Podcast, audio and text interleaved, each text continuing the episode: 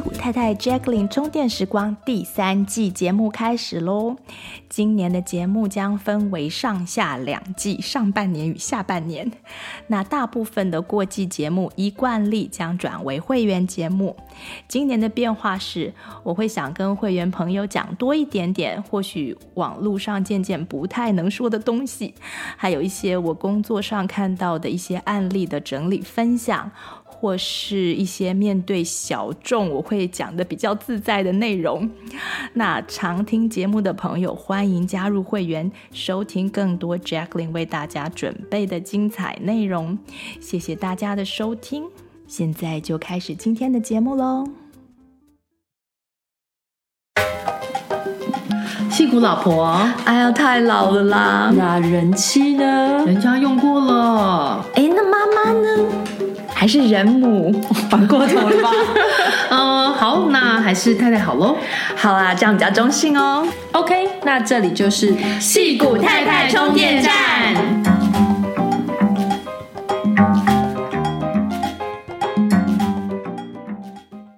Hello，大家好，我是林颖。这一集呢，由我为大家访问美国 Antioch，That's your school，对，对不对？大学西雅图分校的咨商系教授。同时，也是美国宾州以及华盛顿州的职业咨商师刘佩萱。Hello，大家好，我是刘佩萱。嗯，佩萱是我过去工作的呃台湾的人本教育基金会里面没有机会一起工作的 同事，就是我们曾经在一个部门，但是我们是前后期就是了。但是，而且我记得那时候很有趣，我呃佩萱其实大学是主修生物化学，对不对？对，然后你到我们基金会当编辑，对，然后又最近出国攻读资商，然后佩轩在攻读期间就拿到了职业的执照，那他现在是一边在资商研究所教书，一边接个案，然后我们也会在他部落格看到他写很多文章，那他也出版了几本。受到好评的与心理健康相关的书籍，所以今天很开心邀请到佩轩。谢谢谢谢，让我来这里讲话。我们最喜欢找人讲话了。那佩轩一开始啊，可以先跟我们谈谈，就是说你当初是怎么下定决心来到美国攻读资商？因为像刚刚我已经跟大家介绍，你本来是读生物化学的。那你现在落脚在华盛顿，那主要的工作是什么呢？嗯，这是一个还蛮多人有问过的问题，就是为什么会念职商，嗯、然后尤其大学的时候是念生化科技学系。嗯，那其实大学的时候，我大一的时候就加入当时学校的一个社团，叫做慈幼山友社社，然后我们那时候就是去花莲的部落。带营队，所以我从大一就开始去那边，就是寒暑假跟学期中，我们也会去带营队。然后那时候去的时候，就觉得跟小孩的互动很有趣，嗯、但是呃，从那个互动当中也冒出很多疑惑跟问题，然后跟我不知道该怎么做。就是有时候小孩可能有一些行为，然后我不知道该怎么回应，我不知道该怎么办。然后大二的时候很巧，那时候就看到了人本教育基金会的活动员培训的海报，嗯哼，然后那个海报上面就写了很多课程内容嘛，就是怎么样怎么样呃沟通啊，怎么样之类的，嗯、然后就觉得那些课程很有趣，所以我就去报名了。所以后来也去当过人本活动员，嗯，去带过竹草梯，就我非常喜欢带竹草梯，就带小孩盖房盖房子，对对对，对，然后。后来就是我也去参加了数学想想的助教，嗯，就是的培训，所以我也当过数想营的助教。后来也去参加数想老师的培训课，哦、所以我也当过。那我顺便插播一下，数想就是一套人本教育基金会发展的数学。的教材对，对不对？但是老师需要培训，所以佩萱有去接受培训。对对，就是一套怎么样可以用不一样的方法教小孩学数学，然后让小孩可以更喜欢数学。嗯，然后去上人本的私训，我好像在打广告。没错，我发现。上树想私训，就是你后来就可以到偏乡，就他们会有机会让你到偏乡去教。这个树想营这样子，好，广告打完。所以那时候暑假就，嗯，寒暑假，大学期间的寒暑假就花蛮多时间，就是在营队，就是不管是社团的营队或者是人本的营队，然后那时候也有跟伊甸基金会，然后出去海外，那时候应该是去泰国的北边的清迈还是清莱，有点忘记那边的一个村落，山上的村落，嗯、然后教中文。对，然后所以这是我大学时期很喜欢做的事情，就做这些事情是吸引我的事情，是我会想去做。但是同时，就是我也看到我的系上的同学们。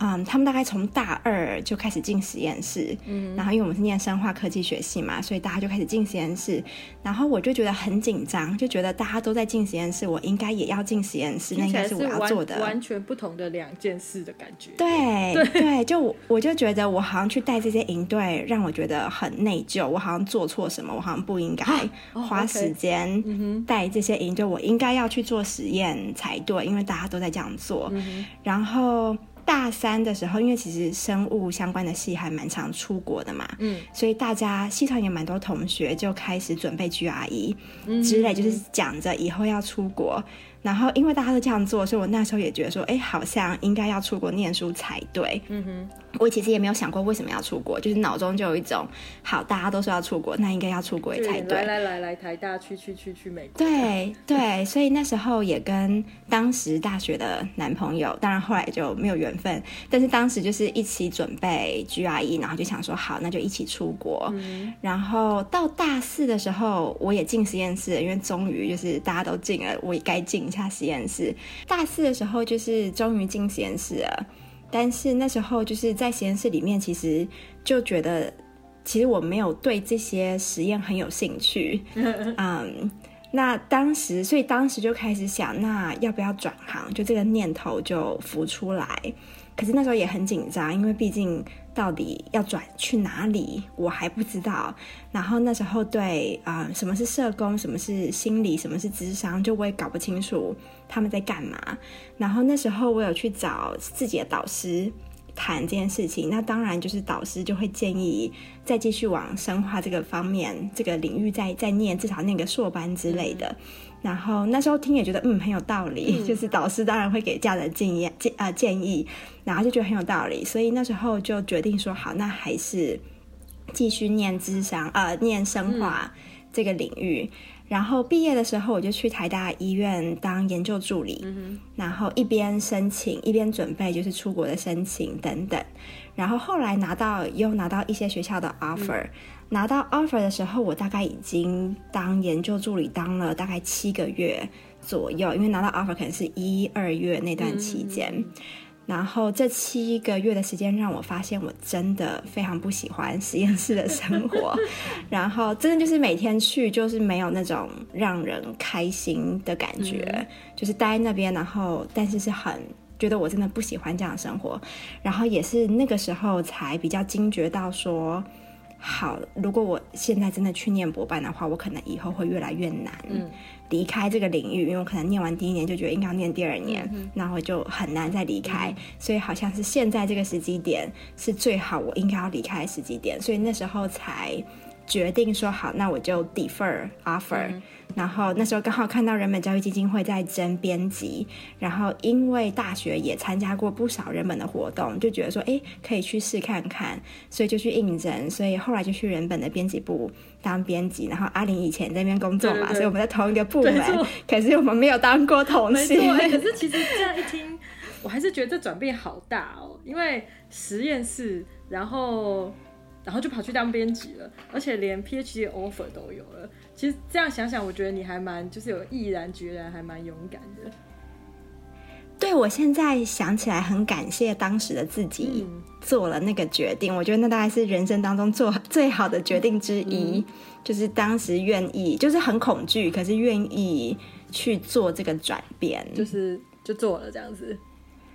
对，然后当编辑之后。嗯，就开始申请，然后那时候后来看了，好像就觉得说，智商好像是最符合我想要的方向。然后其实那时候对智商到底是哪些 program，美国哪些 program 我也不太清楚，所以就跟大部分留学生一样嘛，就是用 US News 上面的排名，嗯，然后就看到了几间，然后就申请。然后当时我也对美国的智商应该要怎么申请学校，嗯，也不清楚。但是就是还蛮幸运的，后来就到了 Penn State，、嗯、然后是一间很不错的学校，然后就在那边念了硕班，然后用 OPT 工作一年，然后念博班，嗯、然后去年啊、呃、从博班毕业之后，现在到西雅图，我在 Antioch University Seattle 他的心理智商的研究所教书，嗯，所以就像刚刚阿玲说的，就是我主要的工作会是教研究生，嗯，嗯 然后做督导，然后有接几个个案，嗯、这样子，所以这些工作都没有你以前在实验室那种。啊！我不喜欢，我一这辈子要怎么过那种感觉？对，就是就发现真的好像还蛮喜欢的。过去这一些在不管是念硕博班工作，就觉得嗯，这好像是真的我很喜欢的一个领域。那除了你那时候很勇敢以外，但是你真的转过来以后，有没有很辛苦的地方？然后哪些需要克服的地方？嗯，刚转的时候会就觉得很恐惧。因为毕竟我没有那方面的任何的基础，然后嗯，但是我那时候也知道说，其实美国的大学其实没有智商这个系，所以所有人都是从研究所开始，嗯。对，所以研究所是一个，就是他就是要帮助你培训成为智商师的的的硕士的课程是这样子设计的。嗯、对。但是当时还是很紧张，所以当时啊、呃，我也会从台湾买一些就是中文书来，想说如果英文还看没有办法看那么快的话，我可以看先看这些中文的理论书等等。嗯嗯嗯。然后我觉得我一直都还蛮努力，会去做一些事情。比如说我那时候刚到 Penn State，我就立刻就找了两个 language partners。所以我每个礼拜都会见一次面，然后我们就会。他就跟我练英文这样子，嗯，然后我也会去找学校教会。就虽然我没有任何宗教信仰，可是我会去找教会，会有很多给国际学生的活动，嗯，然后会体验一些什么各国文化，或者他们也会有英文课，就那些我也去上。然后学校的写作中心，我每个礼拜一定都会去。嗯，后来我也请了一个 editor，就是改我所有的作业。对，然后那个 editor 就从硕班、博班一直改了我所有的作业，良好的固定的客户，非常的。感谢了他，对，因为他就是用非常低的价钱，嗯，帮我改作业这样子，嗯，所以，然后那时候我也会看影集，嗯哼，然后我会特地把，比如说影集讲的话，我会把它打下来，然后我把它背下来。就是背说，哎，这样子的话可以怎么讲？然后以及在智商当中也是，呃，我会去看智商的影片，然后我会去或是书上写智商师在讲这句话的时候他是怎么讲，嗯，所以我会把这些话背下来，嗯，然后让我比较知道说，好，我今天要跟个案讲话的时候，如果我要表达这个意思，我可以怎么讲？所以我花蛮多时间在在练英文跟学英文，嗯，这件事情，对，然后当时。回想起来，我当时从来没有想过，我今天会在美国教研究所这件事情。嗯嗯、因为当时我记得第一个学期，嗯，我们修四门课，所以四门课结束之后，我记得是礼拜四傍晚，然后我就坐在校园里面，因为那时候刚结束第四门课，好多课啊，坐在校园里。对，我就坐在校园里，然后想说：天哪，我要怎么度过这个学期？因为就是所有课都有很多阅读的量，然后跟作业等等，然后就很紧张。然后我们的规划是第二个学期我们要开始做见习，所以就是一个礼拜一天。嗯，那时候我就想说，怎么可能？就是怎么可能真的一个礼拜我花一天的时间去机构去学校做见习？但是第二个学期就这样做了。然后我也记得第二个学期就会想说，好，第二年我们要做实习，就是一个礼拜三天，就真的去见个案吗？然后我就会还是怎么样？对啊、呃，对对。然后因为我是 school counseling，所以我要去学校，嗯嗯。然后所以就不只是跟就是小孩，就还有学校老师啊、学校智商师等等。嗯、那时候也会想说，怎么可能？就我怎么可能真的进到学校里面，然后去跟这些小孩跟大人沟通？对，就很会觉得说哇，真的办得到吗？嗯？可是后来就也去做，然后毕业前我也是很怀疑说，我怎么可能真的用英文在美国智商工作？嗯但是就是也刚好就后来有找到工作，然后也做了，然后就一路好像都不太知道自己能不能真的办到，可是我都会去试，嗯，然后试了就哎真的好像也做到，嗯，然后连我去年在找工作，我在拿到 offer 之前，我也不知道我是不是真的能够在美国教书，嗯，就是在还没有拿到 offer 之前，我也都觉得怎么可能，就我怎么可能在美国教书，嗯，所以这样回想起来，觉得还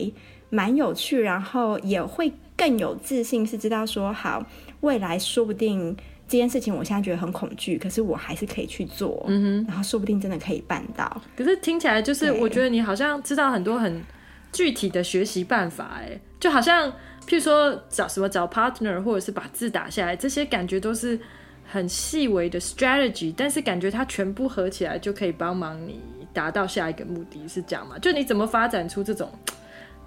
呃，找到方法面对未知这种状态，我好像对于学习这件事情，我一直都很热爱。嗯、所以我记得我从其大一大二，因为台大有一个英文视听中心嘛，好像是这样叫。嗯、对，然后我那时候因为那个视听中心里面有一间，呃，你可以去里面租影片啊，或者是学一些、嗯、就是英文的一些学习教材或者是书什么，我也是每个礼拜去。嗯然后我就会坐在那边，可能就是听英文，或者是就看我喜欢的影片，或者就里面借书。然后就是我还蛮，然后那是当时入学的时候，学长姐跟我讲了有这个资源，嗯哼，所以我就后来就很固定去。所以我觉得学习这件事情对我来说。我一直都是还蛮喜欢，嗯，对，嗯、所以我也不知道为什么我可以想到这些方法，好像就是很自然的，我就想到这些方法，然后就会去做。嗯哼，对对，因为我觉得有这种具体的东西，通常对很多人是很有帮助的。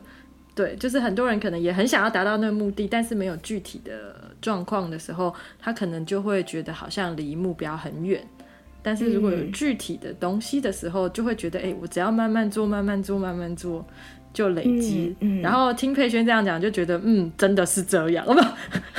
对，然后我我发现就是 reach out，嗯。的呃、uh, to to someone 很重要，就是比如说，我记得我应该。硕一第一个学期的时候，我就写信给，因为那时候你可以跟教授要，就是其他入学在这个 program 的学生的 email，嗯，所以那时候就我有写给可能在第二年的学生，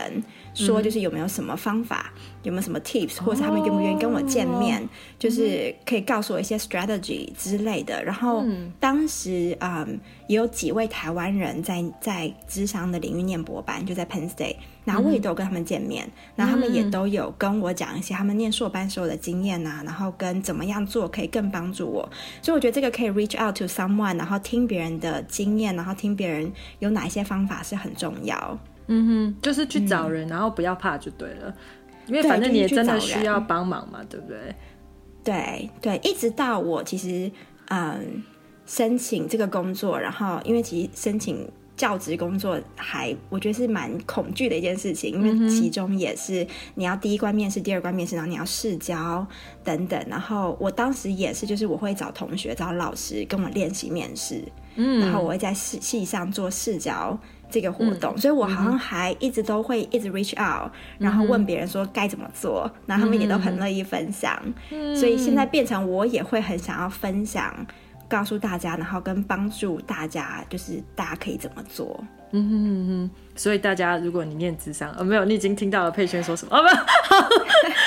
那你刚刚我们现在有一个 support group 嘛，就是从 COVID 开始，就是在美国念之上的台湾人，我们就有个 support group，然后我们现在每个月会聚一次。嗯嗯嗯。然后就是当这些人 reach out。给我的就是来找我的时候，我都会还蛮乐意想要帮他们，因为我当初也是这样子被帮忙。嗯哼，嗯哼。那我记得你之前有跟我提，就是你现在教课督导嘛？那你你有你觉得你开始在？你上次跟我说 unlearn 一些 pattern，你可以稍微说一下那个的意思吗？嗯嗯，对，因为我觉得，嗯，我的成长过程就是刚好都是比较属于成绩好的学生，嗯嗯，然后所以，嗯，然后加上，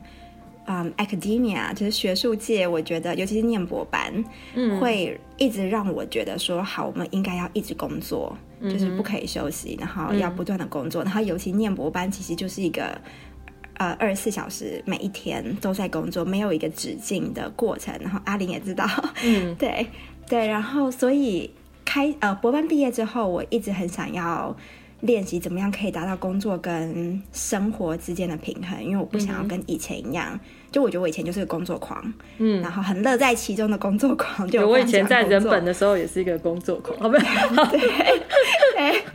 对，就是一直工作，然后没有休息。所以，嗯，我觉得很有趣的是，大概几个礼拜前，然后我的指导老师，博班指导老师就打给我，就我们现在就比较像朋友，就是我会互相打电话，然后我就跟他说，就是我现在过去这一年多，我一直在 unlearn，就去除学习那些我在博班当中。建立起来的习惯，就是会对什么都说好，就是我愿意做，然后不断的工作，嗯、然后我觉得这是一个还蛮有趣的过程。就我现在在不断的在 unlearn 以前建立起来的、嗯、的一些模式，为了过更好的生活，这样吗？就是觉得现在会觉得好像工作。不应该是全部，嗯嗯，就是应该要其他的空间，嗯嗯，做其他的事情，对，所以现在想要生活上可以有这样子的空间，嗯嗯嗯，这好像可以连到我本来要问你的下一个问题，就是这个智商这个专业对你最大的影响是什么？嗯嗯，我也在想，我觉得这是一个很棒的问题，就是。我觉得我以前其实不了解自己，就尤其现在回想到国高中，其实国高中就是在念书嘛。嗯，那大学啊、呃、开始带一些活动，可是我对于自己到底是谁，然后要什么，我其实都不太清楚。然后因为从小的家庭环境，其实我也不太会去表达情绪，嗯、然后我也不太认识情绪，然后跟讲情绪这件事情我都不太知道，因为我们家没有这个习惯。嗯，那我觉得。开始念智商，它有点像是给了我一个工具，让我开始知道我有个工具可以知道怎么做这件事情。然后，因为借由学习智商，也让我吸收到这些资讯之后，开始检视我自己，嗯，然后开始重新认识我自己。嗯，然后我觉得一个很幸运的是，借由智商个案的过程，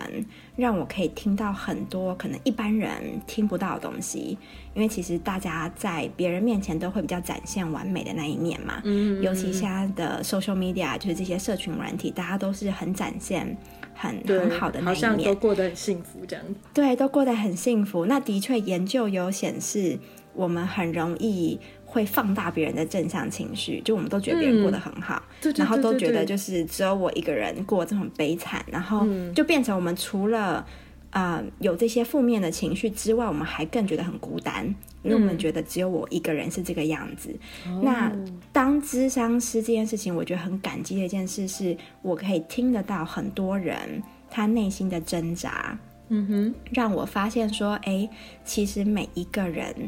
底下内心其实都有一些核心信念。然后是很共通的，比如说我听到很多个案会觉得，他们内心都有一部分会觉得我不够好，嗯，或者是我没有价值，嗯，或者是我不重要，然后不会有人真的爱我，不会有人真的关心我，嗯，就是我听到大家底下都会有这些东西，嗯嗯，然后我在智商个案，其实很多时候就觉得站在镜子面前看到我自己的很多很类似的部分，嗯，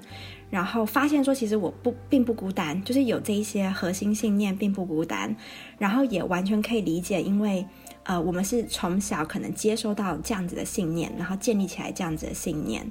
然后，尤其是台湾的文化，它是一个很重视就是成绩，嗯，呃、很重视成就的文化。所以我我相信很多父母都不是刻意的，嗯，但是可能无形当中传递给小孩的讯息就是：今天当你成绩不够好的时候，你就没那么好嘛。嗯，所以小孩接收到的讯息就是：如果我今天成绩不够好，我今天成就不够好，我就不是那么好的人，或者是我就不值得被爱。嗯，那有时候不一定是来自父母对你哦，有时候可能是看老师。对班上其他同学，嗯、让你发现说，如果我今天成绩不够好，我的我就没地位了，所以我一定要保持成绩很好。对对对对，或是看父母对你的兄弟姐妹，嗯，有也是这个样子，就让你更有这些信念。不是看父母称赞邻居的小孩，哦，不是啊，对对 对，就是各式各样，嗯、就因为这个是这个文化，这个社会。不断的灌输我们这些的，呃，爱是有条件的，嗯，这样子的信念，嗯，所以非常可以理解，说很多人我们内心可能都会有一块觉得我自己不够好，然后带了很多羞愧。嗯，那羞愧就是啊，呃，你觉得如果当我今天不够好，就不会有人爱我，嗯，这是羞愧。嗯，对，然后我们可能内心都有这一块。然后我以前也会一直把我的成就跟我的价值画上等号。我会一直觉得说，如果我今天做的不够好，或者我今天成绩不够好，我不够有成就，那大家就不会喜欢我。这是我一直以前会这样子认为。嗯。那踏入智商之后，也是一个重新回去检视自己跟自己的不同部分，然后去面对那些以前很不敢面对的内心的部分的机会。嗯。然后刚好因为智商，然后美国的智商是还蛮普遍、蛮盛行。对。然后在智商系里面，教授们也都会鼓励学生，你一定要去做智商嘛。就你怎么能够当个智商师，嗯、然后不当过个案？嗯嗯。然后我有听过一句话说，就是最好的智商师都是最认真的个案，就是都是自己。花了很多时间在自我了解、在自我探索跟自我修复，是因为我们不需必须要先自我修复之后，我们才有办法提供那个空间给个案。嗯嗯嗯，对，所以我也开始做咨商，然后也是自己开始做咨商，自己开始当个案之后，我。有这个机会更回去面对我自己，然后跟修复自己很多跟自己的关系，嗯哼，对，所以这个也是我很感谢，就是因为在这个领域非常重视自我探索，所以我刚好有这个机会去做自我探索，然后也因为我觉得也是因为自己更认识自己，所以我现在在部落格上或是我的书里面，我觉得我有更敢开始写一些我自己的挣扎，因为想说。呃，如果我们今天要告诉大家说心理智商是一个很重要，心理健康很重要，那我也要以身作则嘛，嗯、就是我要以身作则，然后开始写这些东西，开始谈论这些东西，嗯、然后让大家知道说你有这些感受，你有这些情绪都是非常非常正常的。嗯哼嗯哼，这样大家其实就会不会觉得，哎，我有这个问题是很奇怪，或者说不知道找谁讲这样子。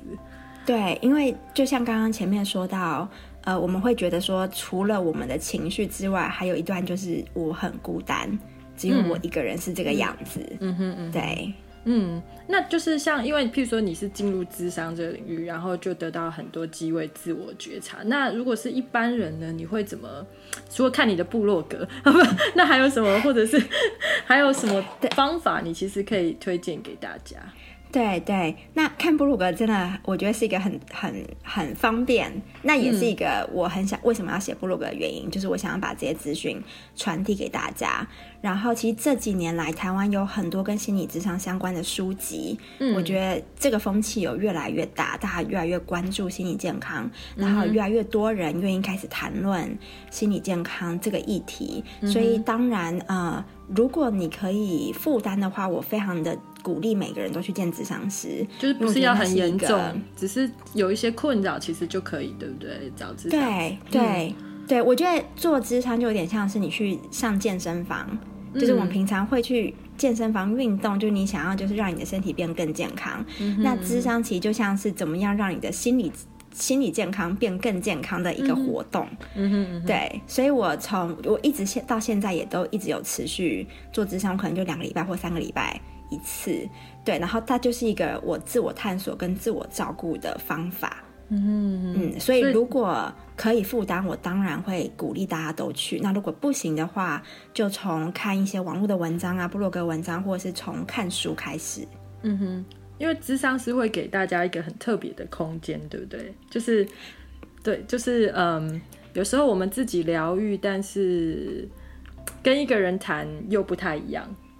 对对，因为你今天，比如说你找朋友或家人，嗯、就是你们之间有那个朋友的关系跟家人的关系，所以很多时候朋友回应你的方式是会有用一个从朋友朋友的角度回应你，对对对，或者是给你建议等等之类。嗯、可是智商是跟个案的关系比较像是，嗯，今天真的就是我的全部的注意力就在个案身上，嗯、然后我会提供一个空间，然后让个案觉得。今天他是安心的，然后他可以在这个空间里面去面对他的情绪，嗯、因为可能他在其他的空间里面并没有这个机会可以让这些情绪出来，嗯，因为那些空间可能没那么的安全，嗯哼，啊、呃，所以这个智商的空间反而是让这个个案他可以好好的去面对他的内心，嗯哼，然后去面对他的情绪，去面对他的想法，然后我一直都是相信每一个人都是自己的专家，就我不是专家。嗯就是个案是他自己的专家，然后个案知道什么是对他是最好的，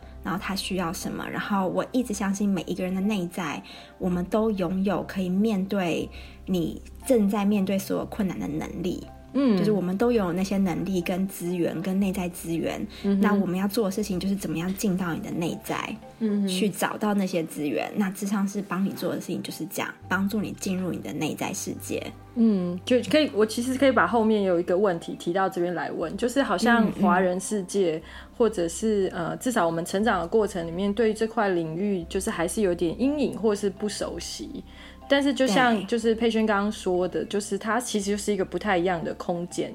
然后是帮助你去发现自己，对，对不对？有点像是这样子。对，对对嗯，那那那个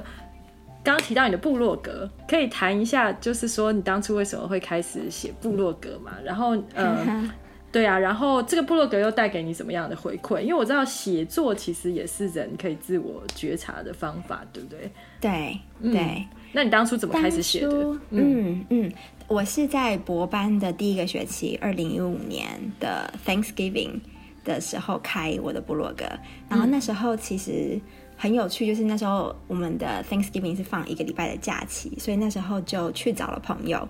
啊、呃，去康乃狄克州找朋友，然后我们就坐在餐厅里面吃早午餐，然后朋友们就就。建议啊，就说哎，你应该要写个部落格啊。可能我当时就是也很常在就是社群媒体上面，像 Facebook 上面分享一些想法之类。嗯，然后他们就建议说，哎，可以写部落格啊，以后说不定可以出书啊，叭叭叭之类的。嗯，然后写作这个东西对我来说没有那么的陌生嘛，因为毕竟那时候也在人本当了一阵子的编辑。嗯嗯，就想说，哎，好像真的可以开始写，然后就朋友一推，所以从他们就从回到 Penn State 之后。我就开了那个部落格，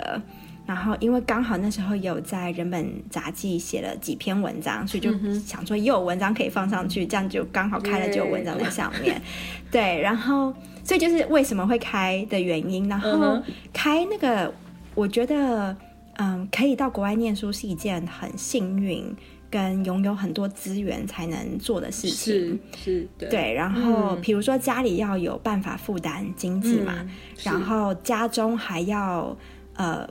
大家都很 OK，让我可以离开。嗯，如果今天你是家里唯一需要照顾父母亲，或是你是家里唯一的经济来源，就你可能就没有这个机会能够离开。对对，所以我一直觉得可以出国念书是很幸运，然后是拥有很多资源，嗯哼，才能做的事情。嗯、那很多人可能有这个想法，有这个渴望，可是他们实际上做不到这件事情，因为有很多外在的因素。所以我也会想说，哎，我来了，然后我学到这么多，我觉得很宝贵，然后帮助我成长的东西，然后也是一种想要回馈这个社会，然后想要让这个社会变得更好的这样子的想法，然后让我想要开这个部落格，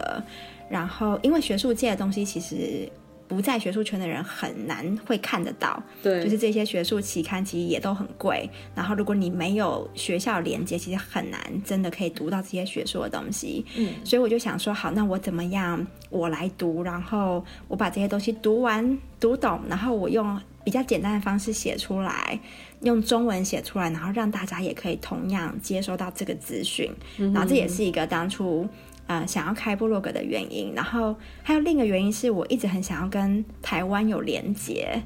嗯啊，蛮、多人来美国念书的时候会抱持着哦，他可能就是以后会在这边定居，或者是就在这边工作的想法。但是我其实当初来念硕班，我从来没有想过我要在美国待多久，然后我也没有想过要以后一直住在这边，就我一直没有觉得这里是家。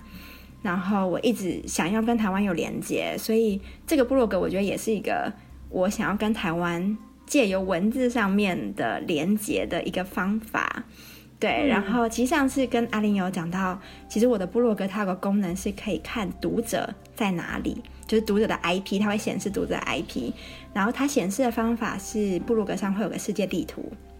然后有点阅的地方，那个国家颜色就会变粉红色。然后点阅率越高，那个颜色就会变红，就越深的红色。嗯、然后我之前就点，然后过去这五年来，嗯，那个世界地图大概就只有非洲一些国家跟地中海附近的一些国家是白色，其他全部都是粉红色。然后看到就觉得哇，就是原来文字可以传到很远很远的地方，就我的文字帮我环游世界。然后文字可以到很远的地方，然后文字可以影响很多人，然后这些都是我当初没有想过，原来文字的力量可以这么大。嗯，对。然后刚刚，嗯，很神奇。然后刚刚阿玲有提到说，呃，写作也是一个自我啊、呃、认识自己，然后疗愈自己的方法。然后我觉得完全对我来说就是，就是我现在更意识到我焦虑的时候，我就会想要写文章。对，我本来想要问你说，你这么忙，为什么会有空写呢？对，就是我，我发现我心里很乱，很多想法就是觉得心里很多东西的时候，写作是一个好像我可以进到内心里面去梳理这些想法。那写完把这些东西写出来之后，我内心就觉得放松了很多。嗯，对，所以我我意识到，好像我很焦虑的时候，我就会想要写作，然后写完之后，我好像就没那么焦虑了。嗯，对，然后刚好就是这五年来，就是这部落格也陪伴我很多，就是人生当中的上上下下各种起伏。然后想到说，这个空间其实也陪伴可能很多人，嗯呃，度过他们人生当中。嗯，因为来到这个 blog 看到一些文字，然后对他有一些影响，就这样子的连接，我觉得也蛮感动的。是啊，就是我们可能没有见面，是啊，可是文字上面我们有了一些连接。嗯，我也常常把你的文章转给这个人、那个人、这个人、那个人，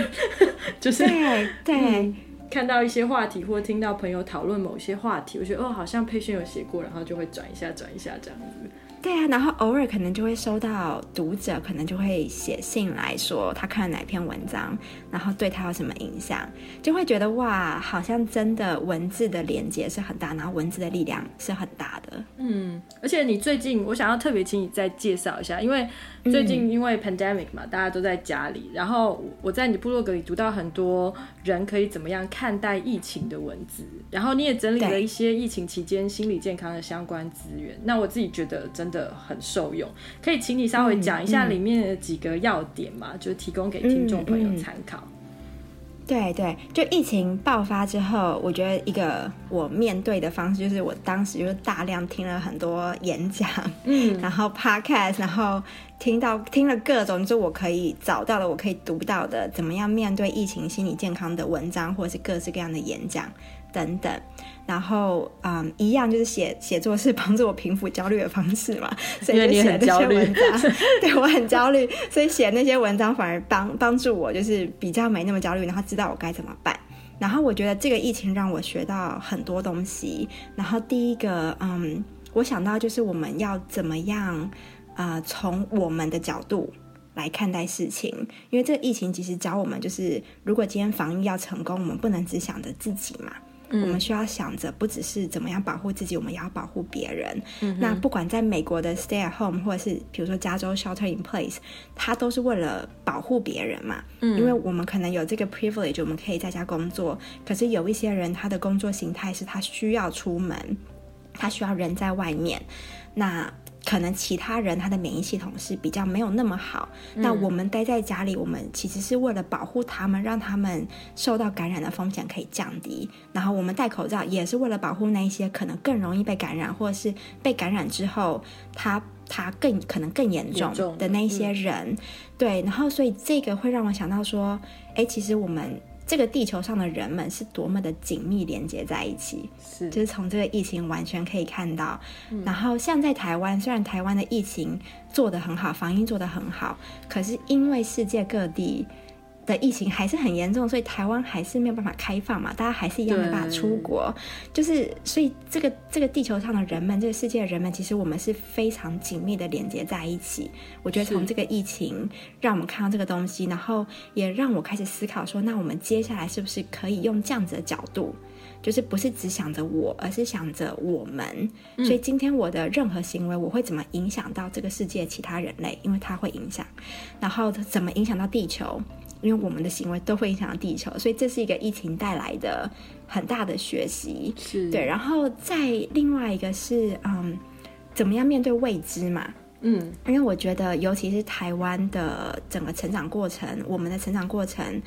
嗯，一直是大家都告诉你下一步要做什么。所以国中就是考高中，然后考大学，大学，然后考研究所，然后毕业之后你应该要找什么样子的铁饭碗的工作，或者是哪一些公司呃薪水要怎样才对，然后应该要结婚生小孩，然后升迁等等，就是你有一个很像在爬梯子一样，嗯、就是你就是一直往上爬。对。那这个疫情它其实带来就是它突然间瞬间把很多人本来规划好的人生计划给打乱了。嗯哼。所以像大家突然间不知道。接下来该怎么办？因为接下来会发生什么事情，我们不知道，也不知道多久。对，对不知道多久。对，我们学校已经宣布到明年暑假前都是线上上课。哦，嗯、就是对，就是你不知道这个疫情还会持续多久，所以变成我们要怎么样面对这个未知跟不确定性。嗯，对。那一个我自己在练习的是，啊、呃，我怎么样保持着好奇心？好奇心，呃、因为对，因为。通常面对未知，大家会恐惧嘛，因为不知道接下来发生什么事情。嗯。那我们怎么样练习保持着好奇心，想着说，哎，我很好奇接下来这个生命会发生什么事情，接下来会发生什么事情，是一个用好奇的角度去看待这个未知，嗯、因为其实未知也代表了任何事情都有可能。就当你不知道的时候，未知其实它是有各种可能，嗯哼嗯哼，各种选项都有可能发生。是对，其实你很很很宽广哎，就是你的未来很宽广，看因为现在看到很多不一样的事情，对不对？Instead of 全部都是担心。对，而且通常，呃，这个疫情另一个带来就是我们本来设定好那条路不见了，嗯，对。但现在因为那条路不见了，让你开启了可能很多。你以前从来没有想过可以做的事情。是，嗯，对对，比如说线上上课这件事情，嗯。啊、呃，我以前从来没有想过线上上课，然后刚开始线上上课的时候，其实我很排斥，嗯哼，我觉得线上上课这样一定很糟糕，就是一定没办法好好的教课，学生一定没办法好好的学习，嗯哼，但是几个月之后，现在我觉得线上上课很好玩，就还蛮有趣的，对对，对，就是我开始想各种。嗯，in person 上课做不到的事情，可是线上上课可以做到。嗯哼。然后我开始觉得这很好玩呢、欸，然后我还蛮 enjoy 就是线上上课。那这是几个月前我从来没有想过可以做的事情。那现在多了这一块，对，我就觉得，如果我们可以保持着好奇心，然后 be open minded，嗯哼，然后接纳各种将来可能会发生的机会跟可能性。对，这是一点。然后，因为这个疫情让我，嗯，启发了我，就是写我的第三本书，就是现在预计可能十一月底会上市。嗯。然后，这是一本关于复原力，就是 resilience 的书。嗯。然后会想写这本书的单字啊，不是哈？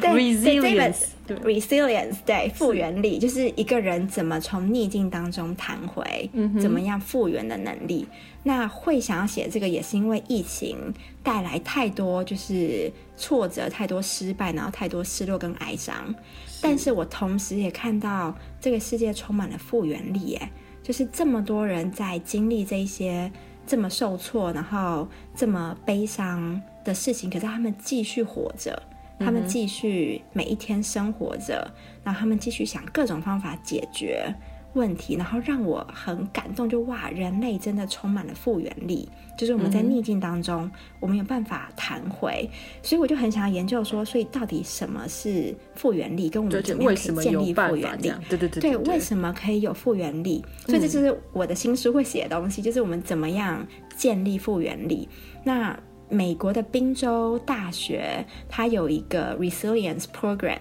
然后那个 program，他们其实二三十年来，他们在教导很多可能是军人啊，然后一般的企业啊、医生啊、医院啊等等，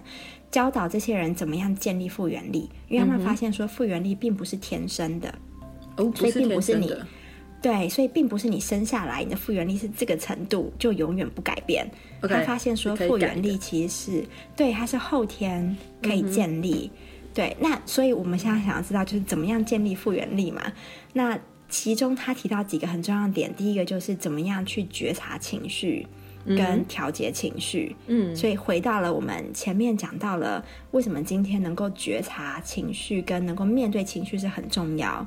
嗯，因为复原力来自于你有办法。处理情绪不是不是把情绪推开哦，嗯，而是怎么样可以跟情绪待在一起，然后怎么样可以处理这个情绪，嗯，然后再来就是你的思考，复原力也来自于你的思考，嗯，嗯，其实我们的大脑是非常的负面倾向，就研究显示大脑是负面倾向，嗯，然后因为大脑最重要的是帮助我们存活，对，所以我们的大脑会呃预设各种负面的结果。所以这是为什么我们今天只有一点点资讯的时候，我们的大脑通常都会先想到很负面的结果。嗯，因为我们的大脑要帮助我们准备好面对各种糟糕的可能。对，对，所以这是很正常的。嗯，对，这是非常非常正正常的事情。可是我们需要觉察到，我们现在有这些负面的想法，嗯、因为当我们没有觉察到的时候，我们就是陷入在这些想法里面，我们就会认为想法就是我，我就是想法，然后我会认为这些想法是真的，嗯、我会把它当做事实一样。嗯、对，可是当我今天可以觉察到我的想法的时候，我跟我的想法之间就有一些空间，然后我就有办法观察到这是我的想法，这不是我。然后这些想法不一定是对的，不一定是真的，而且大多数都不是正确的，嗯、都不是真的。对，那嗯，当然不同领域、不同呃理论倾向的智商师可能会教你不同的方法，怎么样面对想法。比如说 CBT 的智商师，就是认知行为学派的心理师，可能就会教你说，你要去对抗那些想法，你要找出证据来反驳那些想法。但是对我来说，我比较会嗯鼓励个案做的事情是，我们怎么样先觉察到那些想法之后，你不用去反抗它，你就只要觉察，然后知道说哦，它就只是个想法，它不是真的。嗯、然后你可以让这些想法出来，然后就再让它离开。就你不一定要抓住它，不用紧紧的抓着它，你就让它来，然后让它离开，然后。知道说这就是你的想法，然后有时候我也会跟想法说：“嗯、哦，好，我听到了，就谢谢你告诉我这个事情。”然后就让他离开，就是你不用觉得他是对的，是对，就是不是说你想的，就是你一定要做，或者是你一定要根据它而有什么行动的，因为你本来就可能有很多 conflict 相反的想法，或者是说不一样的想法嘛，对不对？嗯，对对。然后建立复原力还有一个很重要，就是人际关系的连接。就是我们怎么样，呃，人与人的连接其实并不来自于说，哦，你有多少 Facebook 朋友，你有多少 Instagram 追踪者，嗯、或者是你去参加多少 party，你多常跟朋友聚会，就不是来来自那些，而是来自你怎么样，你有没有一个人，至少一个人，让你可以，呃，分享真的你内心那些很真实的东西，那些可能让你觉得很脆弱，然后你充满羞愧感。然后你觉得很没有安全感，就是你内心那些很真实的东西，你愿不愿意？你能不能够跟别人分享？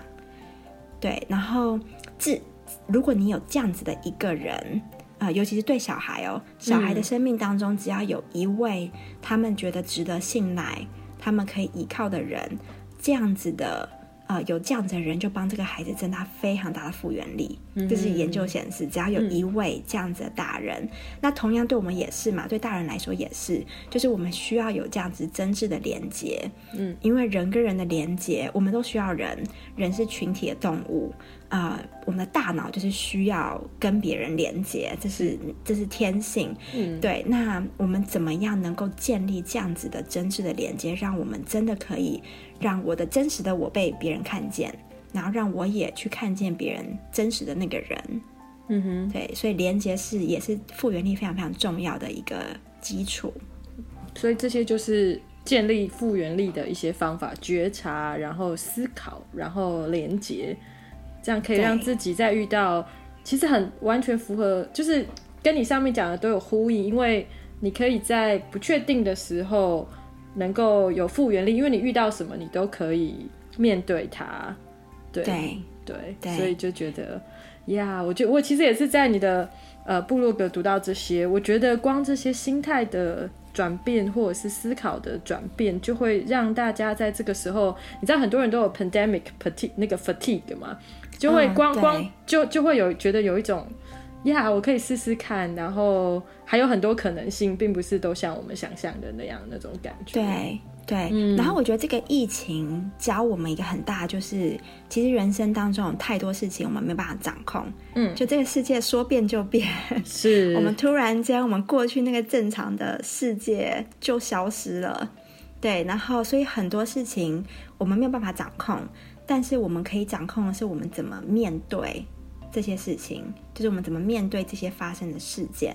然后就让我想到，就是一位心理学家叫做 Victor Frankl，然后他其实是一个嗯犹太集中营的存活者，然后他在他的书里面就写到说，呃，我们人就是你可以把一个人所有东西都夺走，可是你唯一夺不走的就是他最终的自由，他如何选择，如何面对。的自由，嗯，对，所以今天说不定啊、嗯，因为这个疫情，把你很多东西都夺走了，就是这些是我们没办法掌控，然后我们也不知道这个疫情还会持续多久，这样子的生活还会多久。但是我们永远都有那个最后的选择权，就是的自由，就是我们怎么样面对这些发生在我们身上的事情。嗯，对，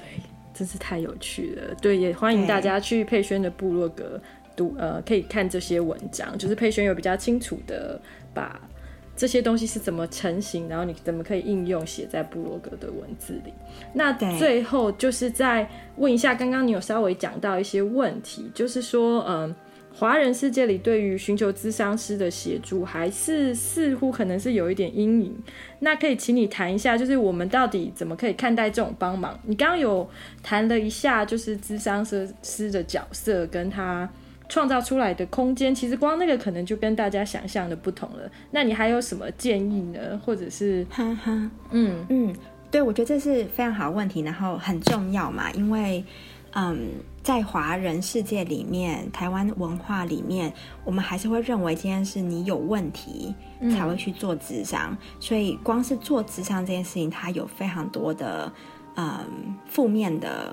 影射在里面，就是如果你去了，你就一定有问题。那我也记得，就是在我大四的时候，那时候就是很想、很很焦虑，因为我不知道我要不要转行。就是我觉得我对生化其实没有那么有兴趣，可是我不知道我要去哪。然后对于要跨出这个，我觉得很恐惧，所以我那时候就预约了嗯学校的智商中心。然后到了就是智商会谈那一天，我没有出现，因为我不敢。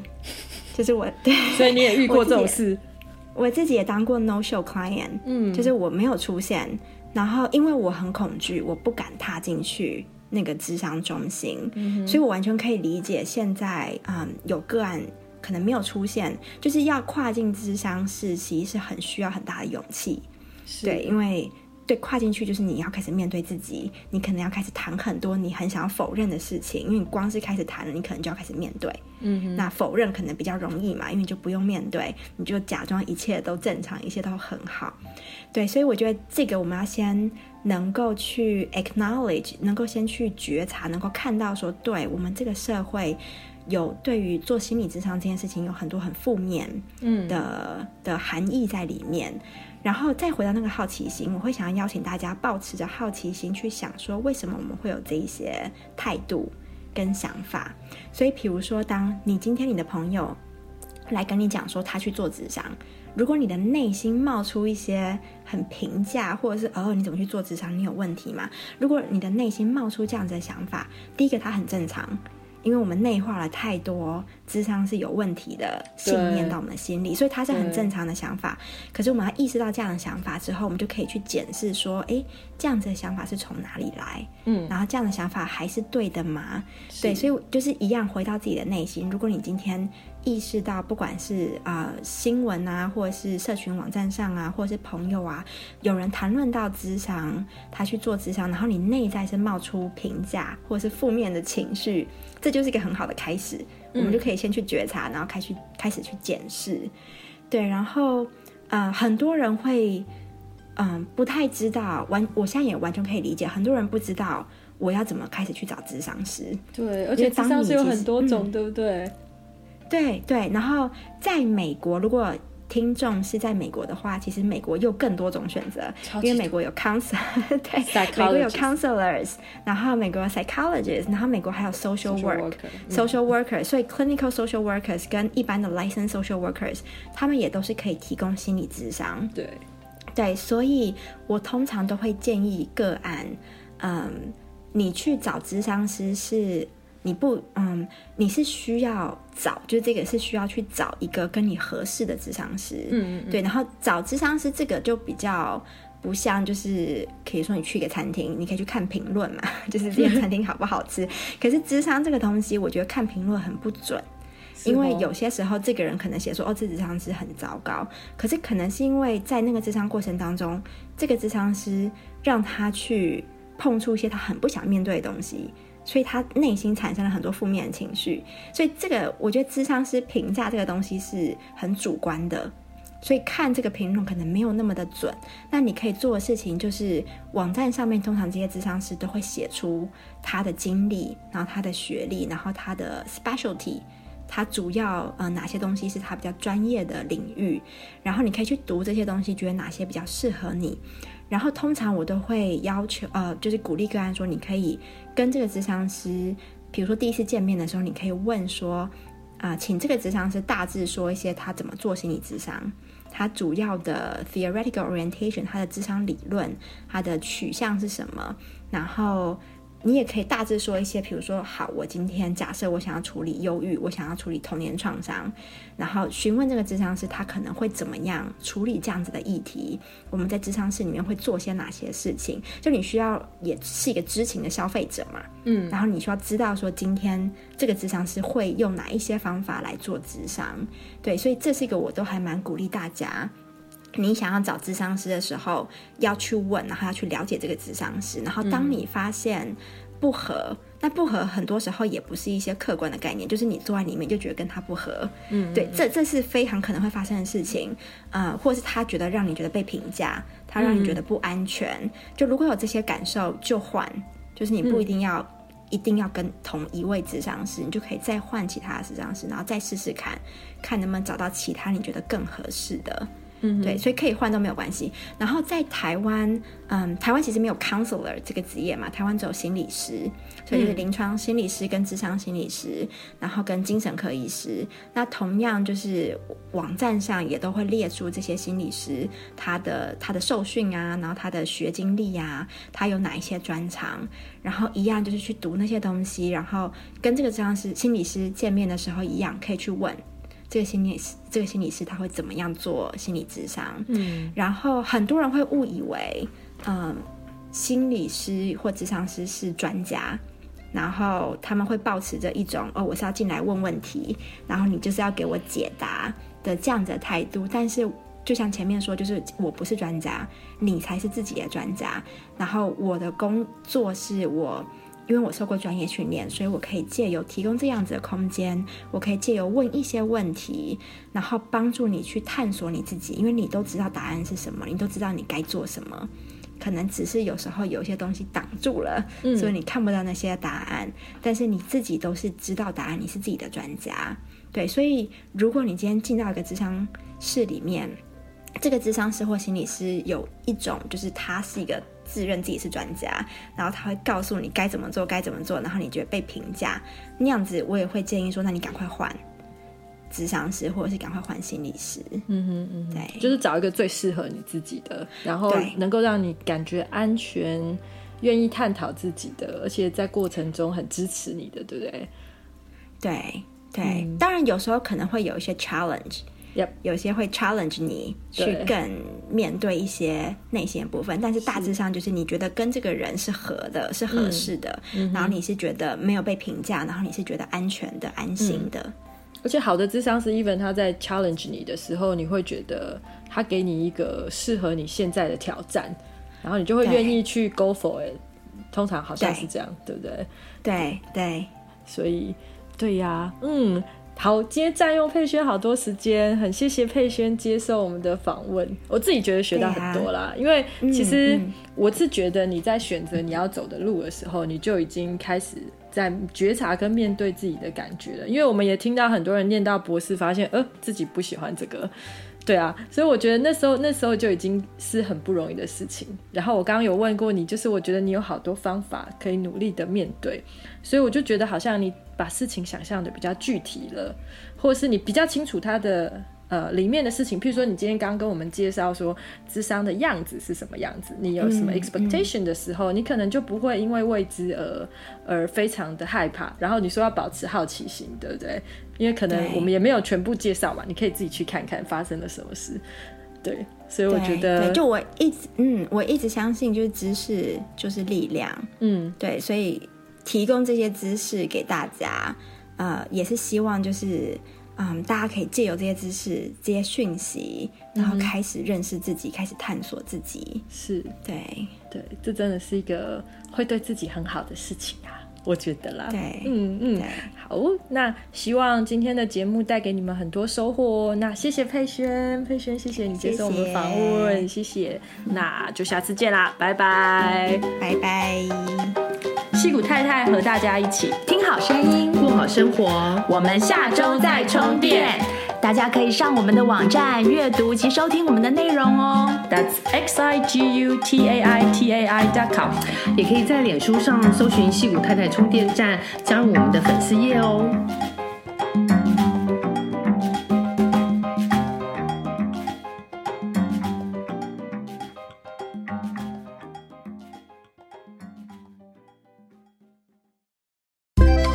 喜欢今天的节目内容吗？